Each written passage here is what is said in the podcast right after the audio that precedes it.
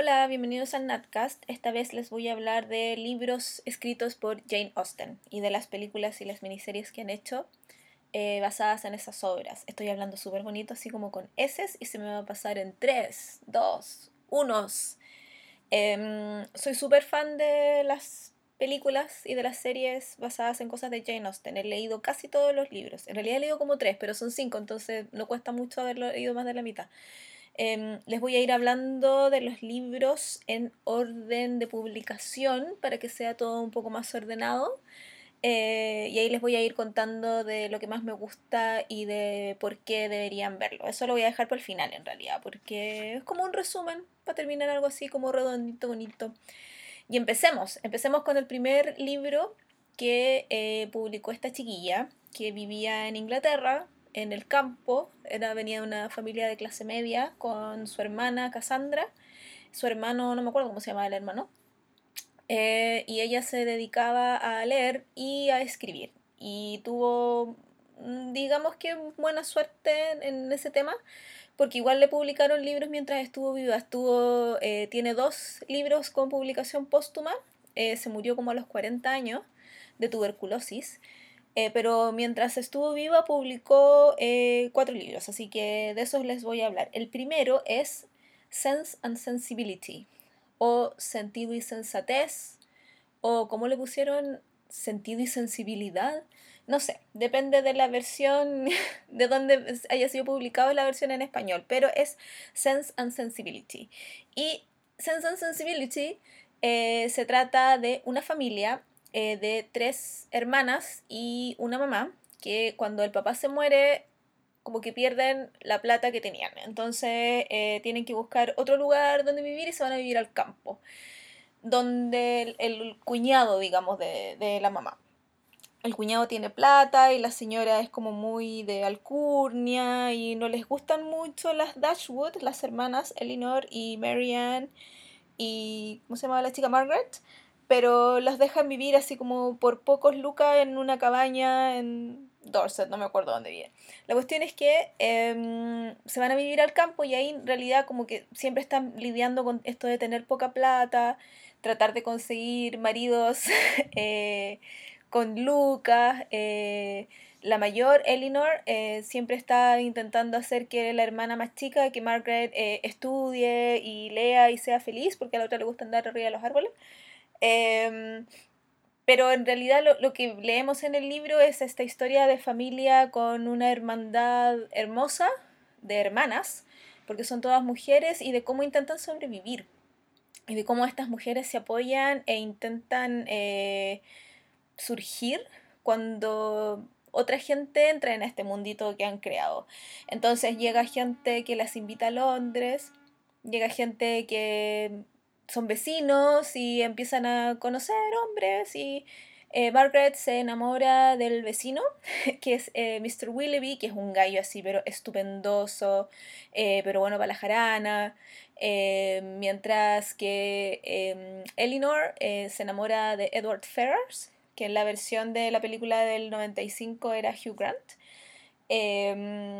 Y él era es un gallo que quiere ser estar en el clérigo, o sea, un tipo como muy bueno, pero también es como piola y ahí se va desarrollando la historia. Yo les puedo recomendar dos películas, hay más obviamente, pero dos películas basadas en este libro. Uno es la versión del 95, que es la que escribió Emma Thompson, que ganó un Oscar por su adaptación porque es hermosa, de verdad es muy muy muy linda, y la dirige Ang Lee, que es un gallo que ha dirigido cosas preciosas también así en su vida. Eh, la película es bellísima, de verdad yo creo que hasta ese momento es de las mejores adaptaciones que hicieron de los libros de Jane Austen. No solo porque me gusta mucho Emma Thompson, le tengo un cariño así enorme y quiero invitarla a tomar tecito, eh, sino que también porque es una muy buena adaptación de la novela.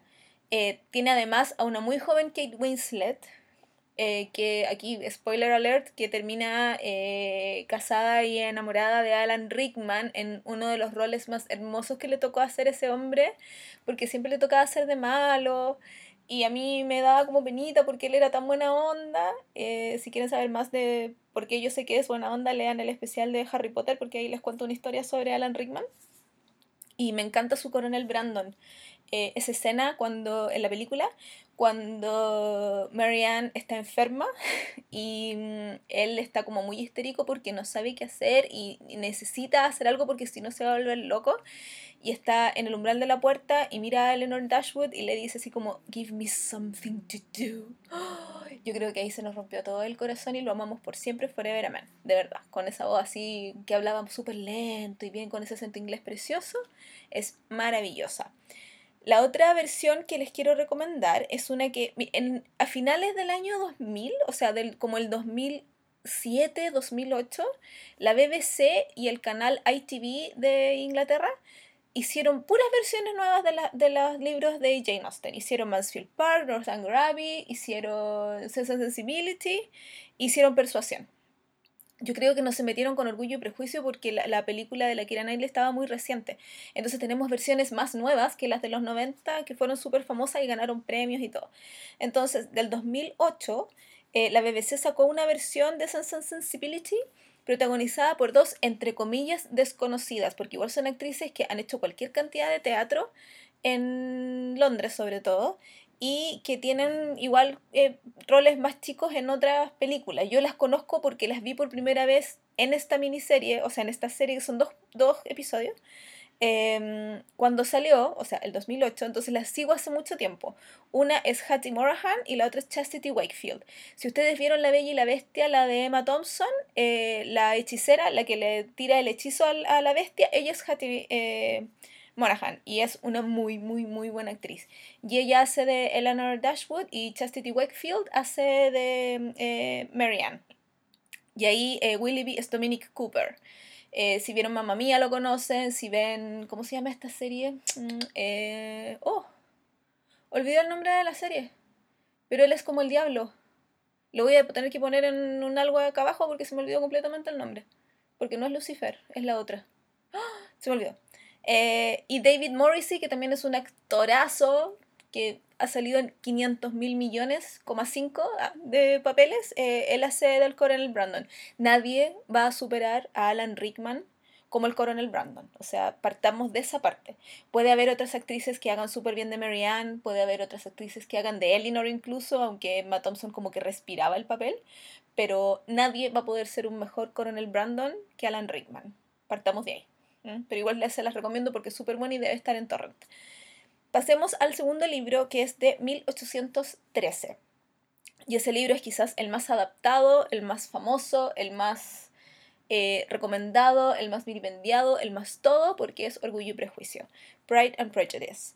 Em, Pride and Prejudice es una historia de amor preciosa. Fue el primer libro que yo leí de Jane Austen por allá por el 2003. 2004, me lo compré cuando estaba de intercambio y me costó un dólar canadiense, o sea, como 430 pesos. y todavía tengo esa versión porque es hermosa. Y lo leí allá, me costó en entenderlo porque en esa época como que obviamente yo todavía estaba aprendiendo inglés. Y cuando lo volví a leer hace, no sé, cinco años atrás, eh, me gustó N. Igual estos escritores así como antiguos tienen, yo no sé qué, qué problema tienen con los párrafos. No escriben con párrafos, es todo súper junto y apenas hay puntos. No sé por qué odian tanto la puntuación. Eh, si alguien sabe de literatura, explíqueme. Pero mm, a pesar de eso, me gustó muchísimo. Eh, a esa altura, ya en 2005 había visto la película. Entonces cuando lo leí por segunda vez ya tenía mucho más claro quiénes eran los personajes y todo. Pero igual no es una novela fácil de leer. Em, en Orgullo y Prejuicio tenemos eh, dos, dos, componentes importantísimos de la historia que eh, son el, el, cuerpo mismo de El Orgullo y el Prejuicio, uno al principio y el otro después. Y uno es Elizabeth Bennet y el otro eh, es Mr. Darcy que es así como uno nunca olvida su primer Mr. Darcy, que es un dicho así como que corre por la internet súper seguida. Em, esta, esta historia, este libro, Trata sobre las Bennett, que son cinco hermanas que viven en el campo, que son de clase media, que tienen un papá y una mamá que las adoran, pero que pelean siempre.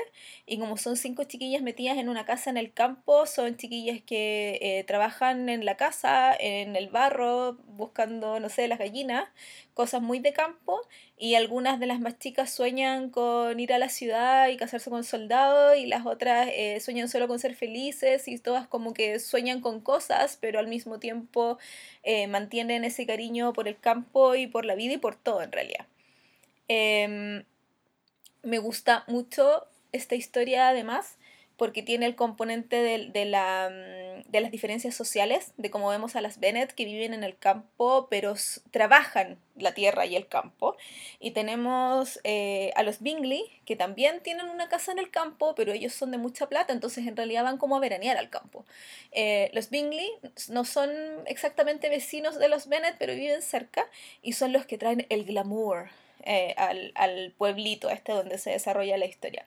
Los Bingley son Charles y Charlotte y con ellos viene al campo el mejor amigo de Charles que es eh, Fitzwilliam Darcy, que es un gallo de Lucas, pero también de harto prejuicio y harto orgullo, eh, que no es necesariamente anda buscando esposa, pero si fuese a elegir a una, tiene unos límites, tiene unos estándares así, pero muy, muy, muy altos, que es casi imposible conseguir.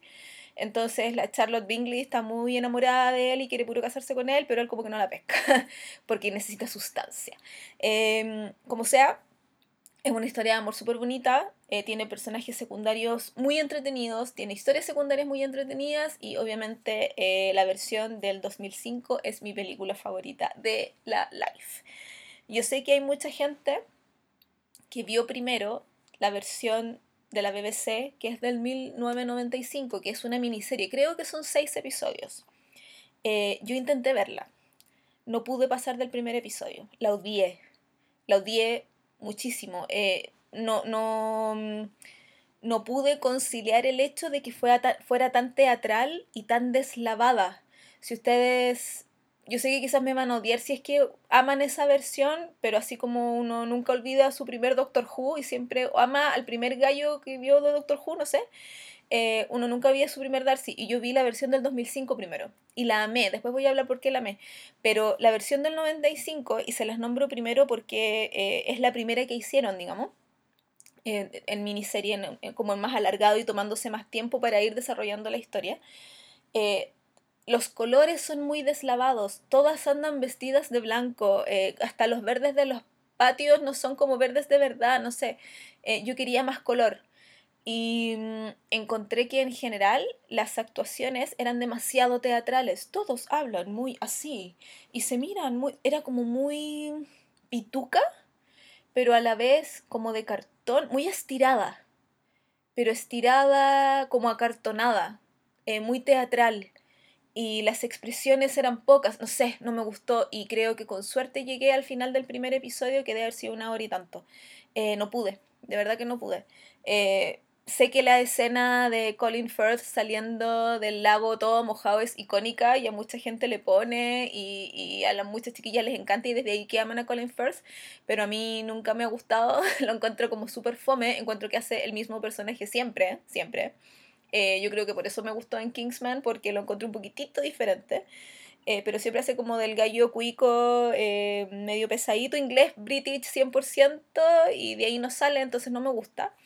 Y no sé quién más sale porque en realidad no me acuerdo. Intenté verla una vez hace 400.000 años y nunca más volví porque no, no pude.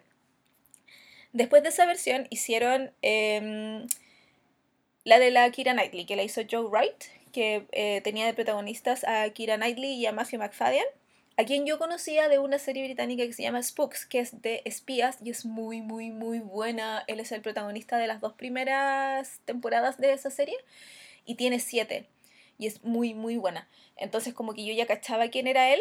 Eh, y me gustaba mucho, pero en la serie sale como con el pelo rapado y acá sale como con su pelo precioso, entonces hoy me súper enamoré, me enamoré demasiado, lo amé así, pero del infinito al más allá. Y quiero contarles, yo, o sea, yo podría hacer un podcast solo de esta película. A ese nivel la amo. Em, creo que es súper fiel al libro. De verdad, es súper, súper fiel a la novela pero uno no siente, al ver la película, uno no siente que va dando vuelta a las páginas, no es tan literal. Eh, me gusta que empieza con una fiesta Yo de verdad nunca, soy súper fan de las películas de época, me gustan mucho. Eh, porque los, los, vestidos son bonitos, la fotografía es linda, etc. Pero no me había pasado hasta que vi este orgullo y prejuicio de entender por qué a la gente le gustaba ir a las fiestas, porque la gente aquí baila y se ríe y suda y están colorados y se ríen tanto que les corre la baba, no sé, como que escupen de felicidad. Eh, la gente se mete al barro, hay chancho, eh, los colores son súper vibrantes, la música de Orgullo y Prejuicio es preciosa. Y además de todo eso, tiene puros actorazos, actorazos en todos los papeles. Em, no solo, bueno, la Kira Knightley, que era nuevecita, pero yo creo que le quedó de perilla el, papel de Elizabeth Bennet, que además es una de mis heroínas así de la vida. Eh, McFadden de Mr. Darcy, Simon Woods de Bingley, eh, la chica que hace de Charlotte, nunca me acuerdo cómo se llama. Eh, ¿Quién más sale? Donald Sutherland de Mr. Bennet, la Julie Walters de Mrs. Bennet. Eh, la Rosamund Pike que hace de Jane y le da una serenidad a Jane Bennett hermosa que la necesita porque Jane es la hermana pausada y es la hermana contenida que además tiene que aguantar a las cabras chicas que son súper chillonas ah, y las cabras chicas son la Talula Riley que es como que es Mary Bennett eh, que ella es súper proper y toca el piano y ella encuentra que todo es muy eh, gritón y muy bullicioso y ella es muy como... La loca como que quería ser monja, pero después ya no. Y las cabras chicas que son Lydia y Kitty, y Lydia es la Jenna Malone, que es como la única gringa que está metida ahí entre medio de todo el mote de actores, y la um, Carrie Mulligan que hace de Kitty, que era su primer papel en la vida, que de verdad ya tenía como 15 años cuando le dieron el, el papel. Y es preciosa y es perfecta y la amo y necesito verla de nuevo. Yo creo que cuando termine esto voy a ir a verla de nuevo porque me, me, esa lluvia de colores y de verdes y de azules y de rojos en los vestidos y en el pelo de los colorines y todo es maravillosa y de verdad que la banda sonora, Dios mío, la he escuchado tantas, tantas, tantas veces y de verdad que es, de esas bandas sonoras que no necesito estar viendo la película, la pongo y me lleno el corazón de alegría. Es perfecta. Y esa es la que me gusta. En, basado también en Austin y en, que tiene que ver con Orgullo y Prejuicio, es una miniserie que se llama Lost in Austin. Creo que es de la BBC, no estoy segura. Si no es de la BBC es de ITV. Pero la hicieron en el 2008. Y Lost in Austin es como un universo alternativo porque es de una chiquilla que es muy, muy, muy fanática de Orgullo y Prejuicio y está súper enamorada del señor Darcy. Pero por una de esas cosas de la vida, em, como que viaja al pasado y viaja a la época esta del Regency. No sé cómo se dice Regency en español. Eh, que es cuando estaba, donde pasaban todos estos libros. Y conoce al Mr. Darcy de verdad, o sea, como que se queda metida en el libro y es bien loca, pero es bien entretenida y ella como que empieza a dejarla cagada porque Mr. Darcy se empieza a enamorar de ella en vez de enamorarse de Elizabeth Bennet.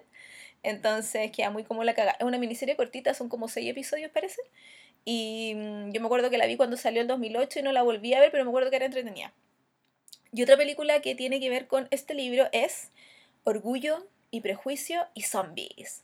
Esa película es del 2016 y yo me acuerdo que estaba súper recate contra pendiente de cuando saliera porque la protagoniza Sam Reed, que nadie conoce pero a mí me encanta y me encanta por una razón súper estúpida, que él nació un día antes que yo. Entonces como nació un día antes que yo como que me siento cercana a él. Y también él hace de Mr. Eh, Darcy y la Elizabeth Bennett es la Lily James, que, salí, que era la Cenicienta y sale en Baby Driver, que sí. Y saben que yo vi Orgullo y Prejuicio y Zombies sin haber leído el libro porque como que no me interesaba mucho la historia en sí, pero vi la película y la encontré súper entretenida. Como que tomaba elementos, los elementos más importantes del libro, esto de las hermanas y, y el amor por, por el señor Darcy, y también esto del orgullo y del prejuicio, pero las ponía en un escenario post-apocalíptico con zombies y fue súper entretenido. Fue entretenido ver a las Bennett como cazadoras de monstruos y expertas en artes marciales. Eh, fue súper cherry. Y el eh, Mr. Darcy también era como cazador de monstruos y también cachaba como N de pistolas y de armas y cosas así. Pero obviamente el foco eran ellas, porque ellas como que pateaban trasero. Y no sé, a mí me gustó, la encuentro súper entretenida. Me gustó ine cualesquiera cantidad. Voy a pasar al siguiente libro. El siguiente libro que publicó, porque no es el, esto no es en el orden del que ella escribió, es el orden en que publicó, eh, la señorita Austen, es Mansfield Park. Este libro es de 1814 y yo he visto dos versiones, dos películas basadas en este libro y siempre se me olvida de qué se trata este libro, es una cuestión súper rara. Eh, no lo he leído. Sí lo tengo, pero no lo he leído. Y Mansfield Park se trata de una chiquilla que se llama Fanny, que em, se queda huérfana, parece. No, la mamá la manda a los 10 años a vivir con un tío que a Mansfield Park. Mansfield Park es el nombre del lugar donde vive el tío de esta niña, que tiene plata. Entonces, para que ella tuviera mejores prospectos en la vida, porque su mamá no la podía mantener, la manda a vivir con el tío, que es algo que se hacía mucho. Yo creo que hasta principios de este siglo era algo que hacía como la gente del campo, incluso aquí en Chile, de mandar a la gente a la, a la capital como para que estudiara o trabajara o tuviera mejores prospectos de vida.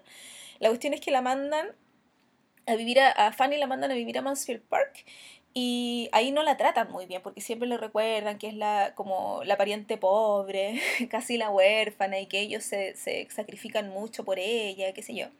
Pero un día el tío como que se va de viaje por bastante tiempo, no me acuerdo si se, parece que se va a la India.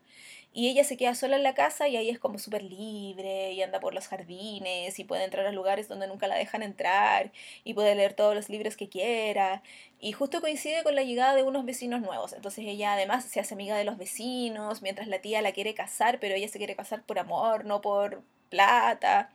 Y ese es como el, el, el escenario que tenemos también en el campo, pero el escenario que tenemos de esta historia yo como dije he visto dos versiones. Una versión, una película es del 99, que la protagoniza la Frances O'Connor, que es una actriz no muy conocida, pero a mí me gusta harto.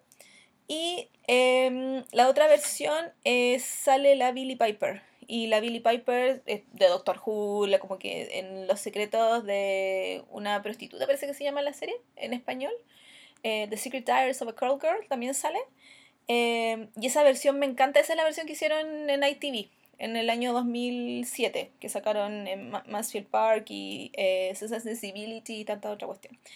Y esa versión solo me gusta porque sale Hailey, es el primer papel que tuvo Hailey Atwell, que es de mis actrices británicas y mujeres empoderadas, maravillosas, favoritas de la vida. No sé si lo dije bien, porque dije muchos adjetivos. Pero mm, yo amo a Hailey Atwell. Si ustedes vieron Agent Carter, que es una serie que duró poquito, pero era demasiado buena y demasiado entretenida, véanla. Sobre todo chiquillas, véanla.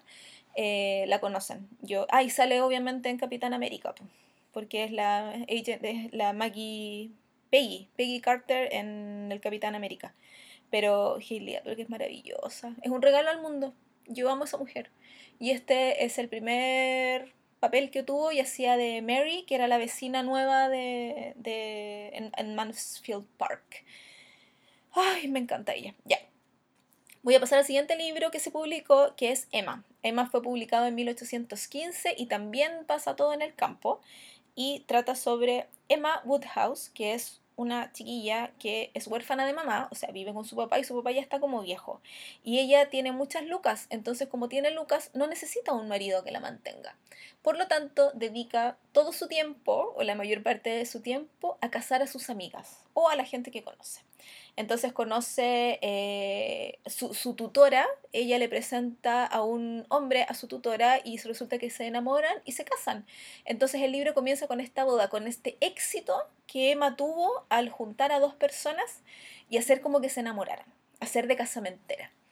En la sinopsis siempre dicen que Emma Woodhouse como es que se preocupa de los corazones de los demás, pero le pone poca atención al propio. Y es súper verdad.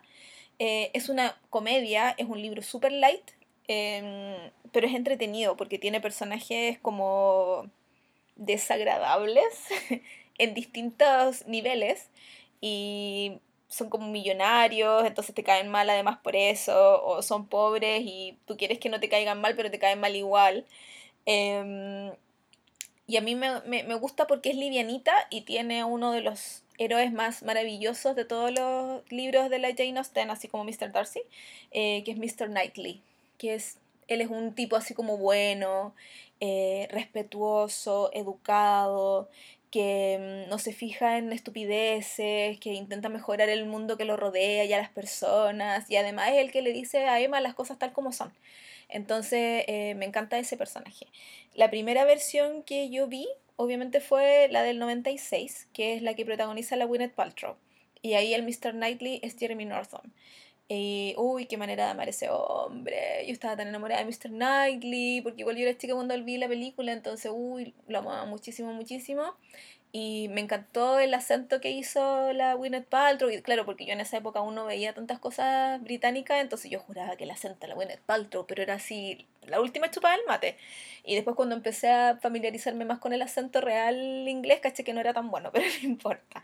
Esta versión además sale eh, la Toni Collette, que es súper actriz maravillosa de Australia, y su personaje acá chiquitita, porque se enamora como tres veces en un año de distinta gente, y igual termina casa con el primer tipo que le gustó.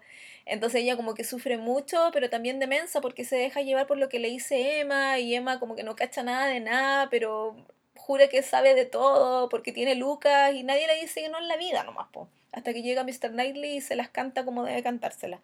En esta versión también sale Ivan McGregor, que sale con el pelo largo y se ve horrible, lo siento, tenía que decirlo, no me gustan los hombres con el pelo largo, eh, pero sale feísimo. Eh, y su personaje es súper mala onda en realidad, eh, porque juega con el corazón de la protagonista, pero no es una mala versión, igual es entretenida. Es que la materia prima es entretenida. La segunda película que vi, que viene de esta camada de las nuevas versiones que hicieron para la tele, esta sí es de la BBC, y es del 2011 y la protagoniza la Rómola Garay, Johnny Lee Miller y a mí me gusta mucho la Rómola Garay, la encuentro una preciosa y siempre hace películas de época, entonces estoy súper acostumbrada a verla con corsé y todo y me gusta mucho su Emma, encuentro que su Emma es casi perfecta, encuentro que se parece mucho a la del libro, eh, tiene en lo que, a ver, ¿cómo explicarlo? La versión la Emma de la Gwyneth Paltrow era muy eh, consentida, como dije, y era una Emma que lanzaba las cosas solo porque podía y le daba un poco lo mismo lo que decía, porque ¿quién le iba a decir que no? Si ella era la señorita de la casa, ¿cierto? En cambio, la Emma de la Rómola Garay eh, la encontré un poco más cálida, como que sí le importaba las consecuencias de lo que le decía. Hay una escena que yo odio ver y odio leer porque me hace sentir súper mal, que es cuando van al picnic y Mary, que es una, una, creo que se llama Mary la señora, que es una tipa que eh, Emma visita y le lleva como comida, es como la caridad entre comillas al que Emma hace en, en el pueblo. Y esta señora, la, que es la tía de Jane, Em, la quiere mucho y la conoce desde que nació, pero ella sabe que es la, la, conocida pobre, entonces nunca, solo como que espera que Emma sea feliz y le gusta mirarla porque es bonita y todo lo demás. Y en este picnic, Emma la trata súper mal, influenciada eh, por otro personaje que en la película de la Gwyneth Paltrow era Ian McGregor y en la película de la Romola Garay es Rupert Evans. Rupert Evans es el protagonista de la primera Hellboy. No es Hellboy, es el humano que sale en Hellboy. Y me encanta ese gallo. Me encanta, me encanta, me encanta. Em, entonces, influenciada por este personaje, que no anoté el nombre, sorry, se me olvidó. Frank Marshall. Jaja, me acordé. Em, la trata súper mal, le dice unas cosas súper feas y yo odio esa escena porque me hace sentir súper mal, porque ver la cara de dolor en el corazón de la señora cuando le dicen esto, básicamente le dice que es tonta que es tonta y que nunca se calla. Entonces a mí me duele. Y en la versión de la Gwyneth Paltrow, como que ella no, no es que no se dé cuenta que hizo algo malo, sino que se pregunta así como, ¿qué? Si lo que dije es verdad y le da un poco lo mismo. Después se arrepiente y le pide perdón y todo lo demás. Pero en la versión de la Romola Garay, a la Romola Garay de verdad se da como que ella se da cuenta al tiro que la cagó, se siente mal al tiro y tú podéis ver en la cara que ella entiende o sea, como que va un paso más allá, tiene más empatía. Y por eso me gusta, me gusta mucho más la Emma de la Romola Garay. Además porque la encuentro que es como más cabra chica, pero en, en, en dulzura, no en pataleta, no es piquita. ¿Me entienden? Ojalá me entiendan. Bueno, véanla, búsquenla. Porque es súper bonita también, está súper bien hecha. Eh, ambientada y todo, es que la BBC es otra cosa. Entonces es muy buena. Y la última película basada en Emma que les quería recomendar, que apuesto que todos la han visto y no tienen idea que está basada en esta novela, es Ni Idea. o Clueless, la, la película de Alicia Silverstone, As If, ah, cuando va al colegio y ella está súper preocupada de encontrarle novio a sus amigas y ella no pesca que está Paul Rudd, su hermanastro o algo por el estilo, ahí al lado. Y esa película también está basada en Emma, para que ustedes sepan, y ambientada en los 90, con música bacán. Y está la Stacy Dash que tenía ya como 40 años y no se le notan, y uh, tanta cosa más. Ay, esta chica que se murió por la Brittany Murphy, parece que se llamaba. Nunca me aprendí su nombre, creo que es Brittany Murphy. Voy a pasar al siguiente libro porque es un libro que yo leí hace poco y que me gustó mucho y del cual lo primer, el primer acercamiento que tuve fue la película, la película que hay disponible eh, de la novela y que es preciosa y la he visto como 74 veces, de verdad que sí. Eh, ese libro es Northanger Abbey, la abadía de Northanger. Eh, es un libro de 1818. Hay una película que es del 87, eh, pero es imposible encontrarla porque es muy vieja, o sea, yo no podido encontrarla. Y esa, esa película la protagoniza Peter Firth, que es tío de Colin Firth. Porque estos de las dinastías teatrales en Inglaterra es como los Redgrave, que hay millones de Redgraves, y están los Firth, y están los no sé cuantitos, y son muchos. Eh, en Northanger Abbey, tenemos a una protagonista de 15 años que se llama Catherine Morland. A Catherine Morland, que también tiene una cachada de hermanos, son como siete hermanos y ella es la mayor. Y a ella le gusta soñar despierta, le gusta leer mucho, le gusta volarse e inventar historias, le gusta jugar a los piratas y le gusta jugar con sus hermanos también, pero le gusta eso de irse al, al patio de su casa en el campo y leer y perderse. Entonces es una chiquilla con una imaginación muy viva. Y unos parientes que viven en eh, un pueblo, yo nunca me acuerdo los nombres de los pueblos de los libros de Jane Austen porque siempre se me confunden, eh, pero llegan unos parientes a invitarla a que vaya a pasar una temporada con ellos. Entonces ella va a este lugar, que obviamente era mucho más citadino, entre comillas, que eh, el pueblito donde vivía, y eh, va, va a un baile, va a una cena con su tía, qué sé yo, y empieza a conocer gente. Y hay una chiquilla que eh, como que la toma bajo su ala y la lleva a pasear y le presenta gente, qué sé yo. Y la cuestión es que ella, a medida que avanza la, la serie, hace buenas migas con los Tilney. Y los Tilney es el papá, el hermano mayor que es soldado, el hermano del medio que quiere ser cura, pero de los curas ingleses, de los que se casan y todo. Eh, y la hermana menor que está comprometida en secreto. Y ese es Mr. Tilney, que es también otro de los héroes de, de, las, de los libros de Jane Austen, que es, es maravilloso. Y mm, ellos, los Tilney, viven en Northanger Abbey. Entonces esta chica, como tiene una imaginación súper... Eh, vivida, súper así como, como muy, muy llena de cosas. Eh, como es una abadía, eh, se pasa cualquier película con la abadía y, es como súper entretenido en ese sentido. Northanger Abbey es uno de los primeros libros que Jane Austen escribió eh, y es quizás el más ligero en trama porque son, muy, son pocos personajes. la trama es súper sencilla de seguir no hay tanto conflicto con los personajes secundarios, es como eh, los protagonistas y sus familias y nadie más, eh, pero eso no hace que sea menos entretenido o que tenga menos sustancia. Eh, yo les recomiendo que vean, si es que no quieren leer el libro, que vean la película del 2007, que es de esta manada de películas que sacó ITV, de, de la británica. Eh, porque la protagoniza uno de mis actores más favoritos, minos de la vida, que es J.J. Field, que nadie lo conoce, pero yo lo amo así con locura. Hace muchísimos años que lo sigo y la gente que me conoce sabe que yo sí como que rayé la papa mucho tiempo con J.J. Field, pero nadie la conoce. Y eh, la protagoniza Felicity Jones. ¿Quién es Felicity Jones? La protagonista de Rogue One. Así que si quieren ver la ataviada de eh, vestidos corte imperio, y siendo copuchenta e inventándose historias, eh, véanla en Northern Abbey. Es preciosa. Yo la tengo en DVD, la he visto como 500 veces. Eh, yo creo que es de, debajo, después de Pride and Prejudice, la del 2005, esta es mi favorita. La encuentro súper entretenida, es bonita. Eh, ellos son personajes muy queribles porque son sencillos, tienen buen corazón y eso se nota, a pesar de sus familias, a pesar de, no sé, de los conflictos que puedan tener entre medio. Eh, y me gusta que él, eh, obviamente es mayor que ella, pero eh, se pone a su nivel a la hora como de jugar eh, y de conversar, pero le enseña y le enseña en buena onda, no la critica, a pesar de que ella es más chica, no sé, la encuentro súper linda y encuentro que es como de esos romances tiernuchos, gatunos, eh, amorosos, eh, que te llenan el corazón porque es lindo nomás, es bonito, y además con estos actores tan maravillosos hay que puro, puro verla nomás. Eh, sale la Carrie Mulligan también, que hace de la amiga de, de la Catherine Morland.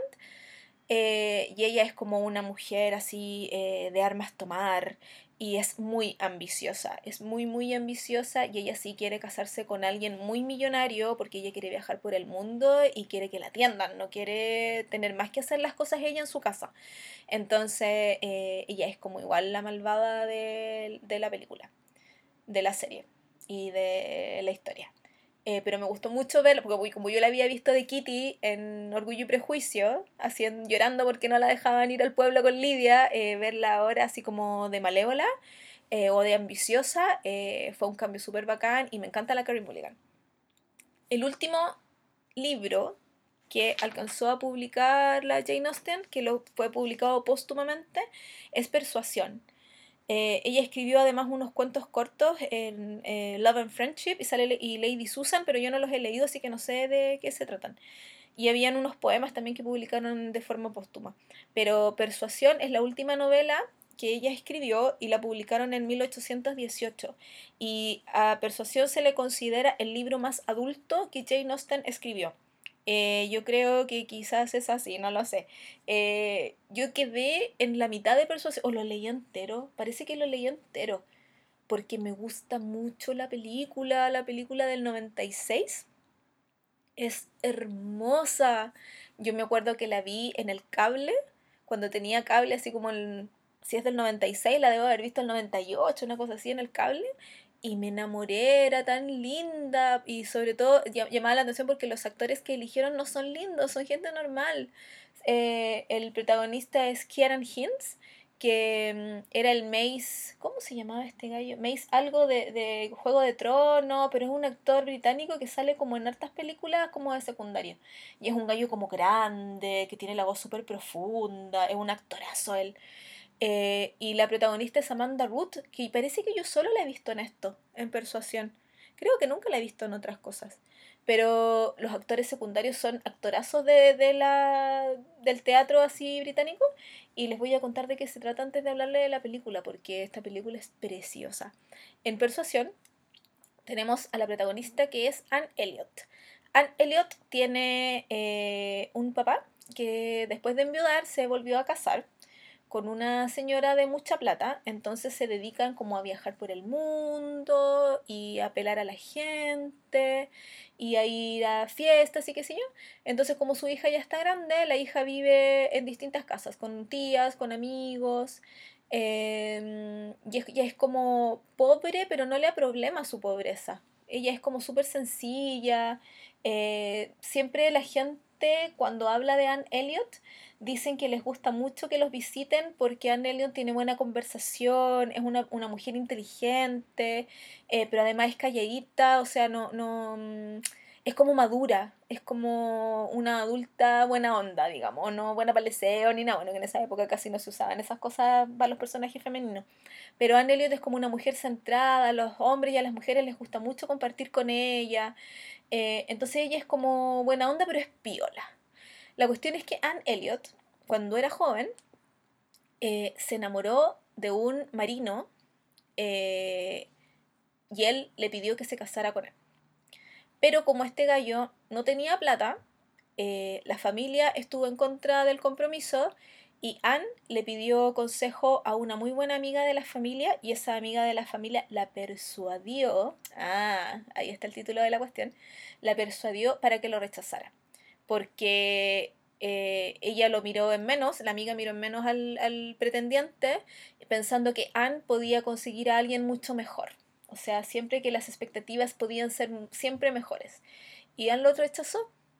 Entonces se quedó y han pasado como, no sé, 12 años, no me acuerdo cuántos años pasan, no sé si eran tantos, eh, pero han pasado cualquier cantidad de años y Anne nunca más tuvo ni una propuesta porque la describen como alguien que no es muy bonita, o sea, es buena onda y es agradable, pero los hombres como que no se enamoran de ella a primera vista o no la persiguen eh, por esto de ser tan piola. La cuestión es que pasan un montón de años y este gallo vuelve al pueblo. Esto eh, pasa en Bath, creo. Eh, y ahora que él vuelve, él ya no es un marino sin Lucas. Ahora él es capitán de navío, es el capitán Wentworth. Y como capitán tiene su propio barco, tiene su propia crew y eh, tiene muchas lucas. Entonces ahora es un buen partido. Y obviamente como es un buen partido, hay muchas mujeres que se quieren casar con él. Eh, y ella, obviamente, la Anne Elliot, obviamente nunca lo olvidó porque fue como el que ella de verdad lo amaba. Lo que pasa es que por la inmadurez y porque la persuadieron, eh, le dijo que no, pero ella lo ama. Y a medida que avanza la historia y que conocemos la relación de Anne con su familia, de Anne con sus amigos, de Anne con otra gente que le van presentando en el transcurso de la historia, em, y que justo le toca coincidir con este gallo, eh, de pasar un, un, fin de semana, unos días en, en un en la costa con este tipo y con otra gente, eh, nos enteramos de que él también todavía la ama, que han pasado mucho, mucho tiempo y que él en realidad se fue porque decidió eh, trabajar y convertirse en un hombre que la familia de Anne aceptara, porque él siempre, siempre, siempre, siempre quiso casarse con ella. ¡Ay, es tan linda! Me encanta. Y la película es hermosa, es hermosa, hermosa, hermosa. Creo que en colores no tanto, la encuentro un poco deslavada también como la versión del 95 de Orgullo y Prejuicio, pero es porque es como, como que pasa todo en invierno o, con mucho viento y mucha lluvia. Le echo la culpa a eso. El Orgullo y Prejuicio del 95 no tiene excusa porque es en, en verano la cuestión. ¡Oh, me carga! La cuestión es que la película del 96 que yo amo así, pero hasta la punta de mis deditos hermosos. Em, me gusta porque las actuaciones son muy buenas. Tiene, es que eligieron a los mejores actores de la vida, no, no, como que no se fijaron en que fueran buenos mozos o que fueran sexys, que es cosa que de repente meten en las películas de, de época, así como, no, es que, eh, ¿cómo es? los hombres tienen que querer acostarse con ellas y las mujeres tienen que querer ser ellas, que es como lo típico que se nota siempre cuando hablan de casting de películas. La cuestión es que em, yo adoro a los personajes que eligieron porque están todos demasiado, demasiado, demasiado bien elegidos. Eh, uno de los First también, nunca me acuerdo cuál de todos, pero es uno de los viejos, hace del papá de Anne Elliot y es tan desagradable ese gallo, nunca me acuerdo del nombre de la actriz que hace de su esposa, pero esos dos son tan desagradables, son de esa gente que trata mal a todos porque tienen menos plata y ellos se juran súper bacanes, pero no tienen educación, son rotos, miran en menos, ¡ay! Son, te dan ganas de pegarles. Y salen súper poco en la película y que tengan ese efecto es porque los actores son muy buenos. Me gusta además Em, que los personajes que hacen como de los amigos de los protagonistas son súper piola como ellos, entonces no desentonan. Em, la hermana de Anne Elliot, que es Mary Elliot, que en esta versión la hace la hermana de la Emma Thompson, la Sophie Thompson, que es maravillosa, em, es súper desagradable también. Yo creo que la Mary Elliot es de los personajes más hinchapelota y desagradables que yo he leído en mi vida. Y he leído varios personajes, hincha pelota, te miro a ti, Dobby de Harry Potter. O sea, por favor, mátenla. Yo de verdad que la aborrezco, la aborrezco y cuando me acuerdo cuando estaba leyendo el libro quería pegarle. Eh, además esta película es preciosa porque trabaja muy bien la tensión. Si uno ha leído el libro antes o ha visto la película antes, no sé, Em, si uno conoce la historia, sabe que estos personajes siguen enamorados a pesar de estar separados. Y ella, siendo una persona muy tímida, lo mira mucho y él, siendo una persona muy reservada, la mira mucho. Y tú, a través de las cenas o de las conversaciones que tienen ellos con otras personas, te das cuenta de eso, que se desean así, pero hasta el tuétano y no pueden hacer nada por las convenciones sociales, por el tiempo, porque están tratando de estar seguros de no cagarla de nuevo. Ella no se atreve a acercarse a él porque ya lo rechazó una vez, entonces como que se siente extraño, es incómoda la situación. Em, y hay una escena al final, así muy spoiler, eh, en que él está sentado, que yo amo esa escena, Dios mío, es tan hermosa.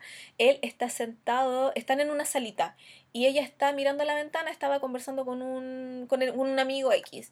Y él, por mientras que ella conversa, y hablan de, de, de, lo que debe tener una, esposa, una buena esposa, de lo que debe ser una buena mujer. Esa es la conversación que está teniendo Anne con este amigo que es un, capitán, un ex capitán de navío. Em, que es una conversación súper interesante y que habla mucho de lo que Jane Austen pensaba sobre el papel de la mujer en esa época. Y por mientras está em, el capitán en un taburete escribiendo una carta. Y él termina de escribir, dobla el papel, se levanta y le dice, bueno señoras, eh, me tengo que ir, nos vemos pronto. Y obviamente cuando él habla como es un hombre imponente y es capitán y tiene las lucas, cuando un hombre se levanta todos se dan vuelta a mirarlo. Y ella también se da vuelta a mirarlo y él antes de salir, la mira y mira la mesa, así como, fíjate que te estoy dejando algo aquí. Y se va. Y ella así como, concha tu madre, ¿qué está pasando? No sé. Y va y toma, la, toma el papel que es una carta para ella. Y en la carta está la declaración. Está cuando él le dice que nunca la ha podido olvidar, que estuvo todo este tiempo trabajando para ser el hombre que ella se merece, eh, que lo único que quiere es casarse con ella, que si sus sentimientos han cambiado y ella ya no lo quiere, que él va a entender, que él respeta su decisión. Son puras cosas así maravillosas que cuando... Y tú escuchas eh, eh, la carta porque eh, la narran, él la narra, el actor la narra, y tú ves la cara de esta mujer, cómo se va llenando de felicidad y de que todos sus sueños se han hecho realidad, y yo lloro, porque es hermosa, porque esa mujer, la manda Ruth, es tan buena actriz que sonriéndole a la ventana, eh, es como que esa mujer no cabe en sí, de, amor, de felicidad, de todo. Y ellas, eh, él vuelve a entrar, parece que con la excusa de que se le quedaron unos guantes, no me acuerdo qué. Y cuando vuelve a entrar, todas las mujeres así como, oh, capitán, volvió, qué sé yo. Y ella no puede hablar, porque está tan cagada la risa por dentro, está tan feliz, eh, que solo lo mira. Y él, cuando la mira, se da cuenta de que su respuesta es sí que sí todavía quiere estar con él, que sí todavía, que se quiere casar con él, qué sé yo. Y es, oh, y así, fuegos artificiales y la weá, oh, es la escena más linda, es de las escenas más lindas que yo he visto en mi vida. Es preciosa. Y por eso, por todo eso, que yo les recomiendo que vean esa versión de Persuasión, la del 96, porque es perfecta. En ATV, o en la BBC, nunca me acuerdo, hicieron una versión nueva que es del 2007 eh, que la Anne Elliot es la Sally Hawkins, que ahora está como súper nominada a todo porque sale en The Shape of Water, la última película de eh, Guillermo del Toro. Y el capitán Wentworth es Rupert Penry Jones, que Rupert Penry Jones no sabría decirles en qué sale, pero yo lo he visto en 15.500,5 cosas. También salía en Spooks, de hecho, en la misma serie que empezó McFadden, Después eh, el, el, espía era eh, Rupert Penry Jones, que es un muy buen actor, sí, hay que decirlo, aparte que es un gallo guapísimo, es alto, es rubio, corpulento, tiene una voz profunda, es muy, muy, muy minuel. Y es muy buen actor. Mi problema con la versión del 2007 de Persuasión es ella. Eh, no me gusta Sally Hawkins en esa versión. Yo la he visto en otras películas. sale en Submarine, por ejemplo. O Submarine, no sé. Eh, no he visto The Shape of Water todavía, pero ya la voy a ver. Eh, y no he tenido problemas con ella en general, pero me carga Swan Elliot.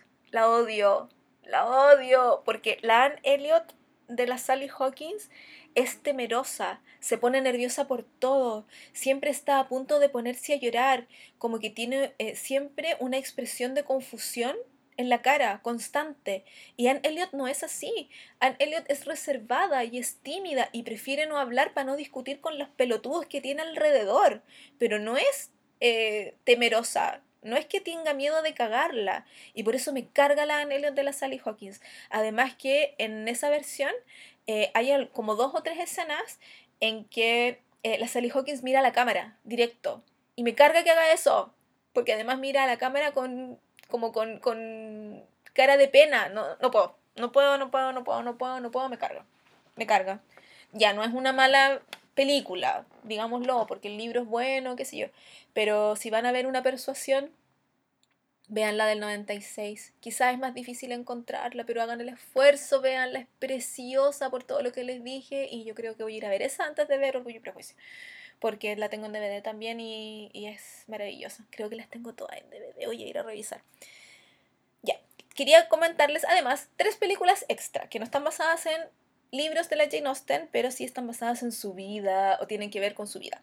Una es Miss Austen Regrets, que es del 2008 y que está eh, ambientada en como en, la segunda parte de la vida de Jane Austen, después de que ella cumple 40. Entonces, cuando ya había escrito casi todos sus libros y cuando estaba a puertas ya de morirse, de enfermarse y de morirse. Eh, en esa película sale eh, la Olivia Williams, que ustedes si vieron El sexto sentido la conocen porque es la mamá del niñito. Yo prefiero recordarla por la serie de corta vida pero maravillosa que es Dollhouse de Whedon. Eh, ella es Jane Austen y su hermana Cassandra es la Imogen Putz, que me gusta mucho. Y su hermano es un muy, muy joven y muy rubio y muy crespo Tom Hiddleston, el Loki de las películas de Thor.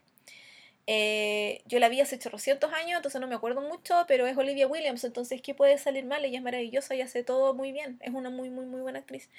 Y la otra película que les quería comentar, que también es biográfica, pero es de el principio de la historia de Jane Austen, de antes que eh, consiguiera fama escribiendo libros, es Becoming Jane, que es del 2007. Y aquí Jane Austen es la Anne Hathaway y... Em, ay, y su hermana, no me acuerdo quién es no me acuerdo quién es.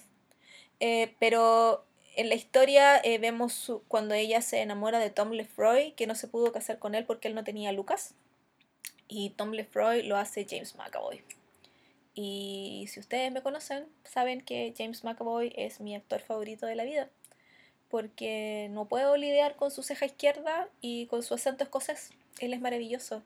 Y creo que hasta este momento, al 2007, no lo había visto en una película de época, no lo había visto en una película como tan romántica. Entonces me rompió el corazón y los ojos de tanto llorar porque fue hermosa hasta el final. Eh, yo suelo, cuando me la repito, porque creo que está en Netflix, pero cuando me la repito, yo suelo pararla antes de la escena final. Y ahí quedo súper feliz y contenta y todo es maravilloso. Porque encuentro que la escena final final tiene un maquillaje tan malo que me da pena y me da rabia. Entonces prefiero no verla. Pero en sí la película, eh, cuando vemos el romance de Jane con Tom Lefroy, es muy linda, tiene una música preciosa. James sale minísimo, minísimo, minísimo. Eh, el pelo le queda perfecto, las sonrisas coquetonas le quedan perfectas. Perfectas. Es muy linda la película si quieren verla, saber un poco más de la vida de Jane Austen y ver a McAvoy ahí siendo la maravillosidad que es, obvio. Y la tercera película que les quiero recomendar, que también está en Netflix, la última vez que revisé estaba, es Austenland. Austenland es una comedia moderna eh, protagonizada por Kerry Russell. Si ustedes vieron Felicity la conocen y si ven The Americans también la conocen. Y si no ven The Americans, véanla. The Americans es bacán, es muy buena serie. Debería ser un podcast de todas las series así como poco conocidas o de series como de espías porque veo muchas de esas, o de detectives, o me encantan. Ya. Eh, la protagoniza la Kerry Russell y ella hace de Jane, una chica que es muy, muy, muy fanática de todo lo que tenga que ver con Jane Austen. De hecho, tiene su departamento así como casi un altar a Mr. Darcy. Eh, tiene un, un, cortado tamaño natural del Darcy de, del 95 de Colin Firth. Eh, es fanática del té y le gusta toda esta onda y se sabe la historia de Jane Austen al revés y al derecho y su libro favorito es Orgullo y Prejuicio y tiene todos los deberes, así es muy, muy, muy fan. Entonces ella eh, va como de vacaciones a un lugar que se llama Austenland, que es como un parque de diversiones así como Disney, pero donde solo se habla y, se vende y se ve eh, Jane Austen. Entonces cuando ella llega, como no tenía tantas lucas, le venden como el paquete más mula, más malo del parque, que es, em, pero igual le toca eh, estar como en, en, recreaciones de escenas y va a estar todo el tiempo vestida eh, a la usanza con el corte imperio, qué sé yo, y es una comedia, es muy buena. O sea, es muy chistosa. Yo me río en él. he visto como siete veces y de verdad es muy chistosa. Y obviamente también tiene a su Mr. Darcy. ¿Y quién es Mr. Darcy? JJ Field. Sí. Amo JJ Field.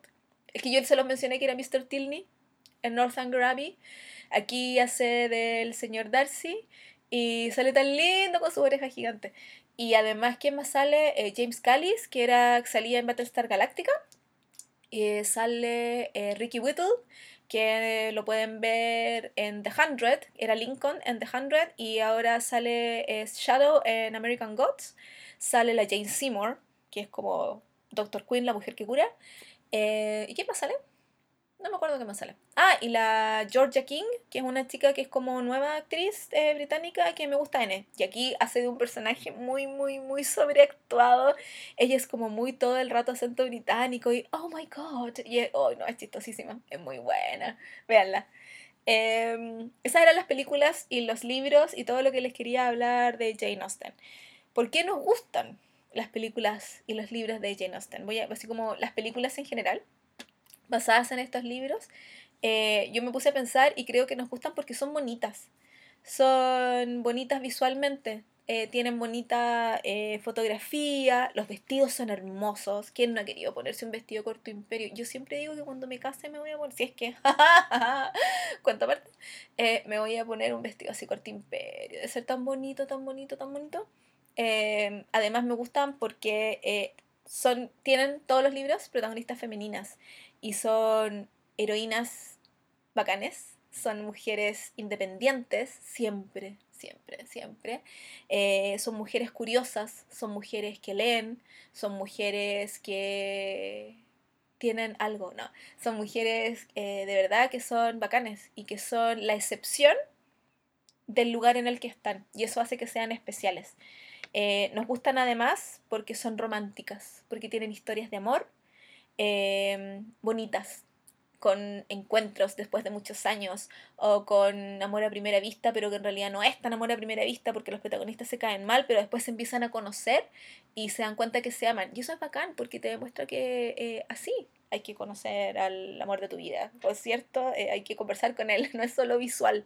Eh, nos gustan además porque tiene a hombres que son muy varoniles y son bacanes y que escuchan a las protagonistas, que no las toman eh, por ganada, que no, no, las menosprecian, no las subestiman, eh, a pesar de que sean, de que se equivoquen en algún momento como Mr. Darcy, que Mr. Darcy no es pesado, y Mr. Darcy no es que se cree el hoyo, él es un gallo que es, es tímido, y, y, y, se restringe porque está acostumbrado a estar con él o a estar en esa tremenda casa donde vive con su hermana chica. Eh, o a lidiar con hombres, pero es un gallo centrado. Y Mr. Tilney es igual, Mr. Knightley es igual, el Capitán Wentworth es igual, eh, Edward Ferrars es igual. Eh, por eso Willoughby le ve mal en, estas, en, esta, en su libro, porque Willoughby es muy casi como un hombre muy moderno y que anda metiendo la cuchara en todos lados y no respeta a las mujeres. Y por eso, entre comillas, termina mal. Nos gustan además porque son livianitas porque son comedias, como chistosas, como Northern Gravy o como Emma, eh, o son dramas, pero no son tan dramones como Persuasión o como Orgullo y Prejuicio. Nos gustan porque son de época, entonces nos muestran una realidad distinta y mm, bonita también. Pues si a uno siempre es bueno mirar para atrás, ¿cierto? Para recordar para dónde vamos nos gustan porque tienen al amor como el centro y no solo al amor romántico, aunque siempre las protagonistas como que terminan casadas. Eh, y a mí como que me carga cuando siempre las series terminan en matrimonio, como conté el, alguna vez en, cuando comenté los dramas coreanos, pero mm, eh, me gusta también porque el amor entre hermanos y entre hermanas es súper importante, el amor de familia. Eh, yo que vengo de una familia chiquitita, me gusta ver a familiones en la tele. Eh, por eso me gusta tanto Orgullo y Prejuicio, porque son cinco hermanas y son cinco hermanas que se aman por sobre todo y se protegen y se cuidan y se entienden y pelean, porque es normal, no es perfecto. Y eso me gusta mucho. Me gustan también porque tiene personajes secundarios que son súper pintorescos. Eh, la Jane Austen aprovechaba estos personajes para retratar un poco cómo era la sociedad donde ella se movía porque ella no vivía en la ciudad, no vivía en Londres, vivía en un lugar, en Stevenson parece que se llama el pueblo donde vivía, y pasaba algunas temporadas en Bath. Bath es un pueblo enano, es una... Yo fui, Fui y es chiquitito, pero es hermoso. Tiene unos baños termales en un lado y al otro lado tiene una colina con esas columnas blancas preciosas que salen en todas las películas de Jane Austen, en todas. Yo estuve ahí y es muy lindo, pero es chiquitito. Y me imagino que en esa época debe haber sido como una ciudad entre comillas grande, pero no era Londres, no era la gran ciudad. Entonces ella aprovecha de estos personajes, los personajes secundarios, para implantarle eh, esa cosa pintoresca de, de como de folclore y de campo. Por ejemplo, con Mr. Bingley, que Mr. Bingley venía como de la ciudad y, y estudiaba en la ciudad, ¿cierto? Porque él iba a ser abogado. Eh, pero era de campo y era un gallo súper sencillo porque como que se quedó con eso del campo.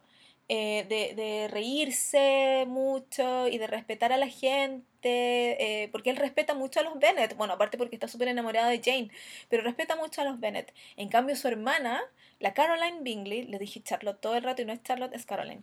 La Caroline Bingley es súper stuck up, es como creída, y porque ella va al campo solo de vacaciones algunos días al año, pero ella es una mujer de ciudad, entonces como que conoce tantas otras cosas que miren menos a la gente del pueblo. Eh, también como el Mr. Collins de eh, Orgullo y Prejuicio, que es este gallo que llega y que quiere casarse con Jane, y como Jane ya está como ocupada, eh, quiere casarse con Elizabeth. Y es muy chistoso, es como el personaje casi cómico de Orgullo y Prejuicio, que en la versión de, em, de en una versión es Tom Hollander y en otra versión es Alan Cumming actorazos los dos y son que de verdad así como que le, le imprimen mucho no sé, una personalidad muy especial a este Mr. Collins, que igual es un gallo súper interesado y súper desagradable. Como él es el que va a heredar la casa de los Bennett, se cree con el derecho a hacer todo, y, y pero con respeto. Me gusta mucho el Mr. Collins de la versión de la Kira Knightley también, obviamente, porque es Tom Hollander, que es un gallo, es súper chistoso él y es muy incómodo, es como awkward. Eh, y es atroz verlo, y yo como que sufro porque digo, este gallo, ¿por qué existe? Y me da cosita pudor, y es como, uy, ¿por qué?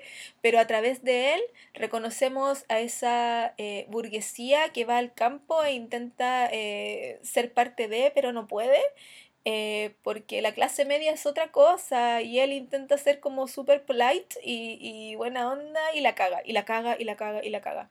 Eh, además nos, eh, nos gustan las películas porque los personajes en general son personajes súper reales, son personajes que se equivocan, eh, son personajes que son algunos pésimas personas, como les mencionaba los Elliot, que de verdad dan ganas de pegarles porque son malas personas de adentro, no hacen maldades, pero no son buenas personas.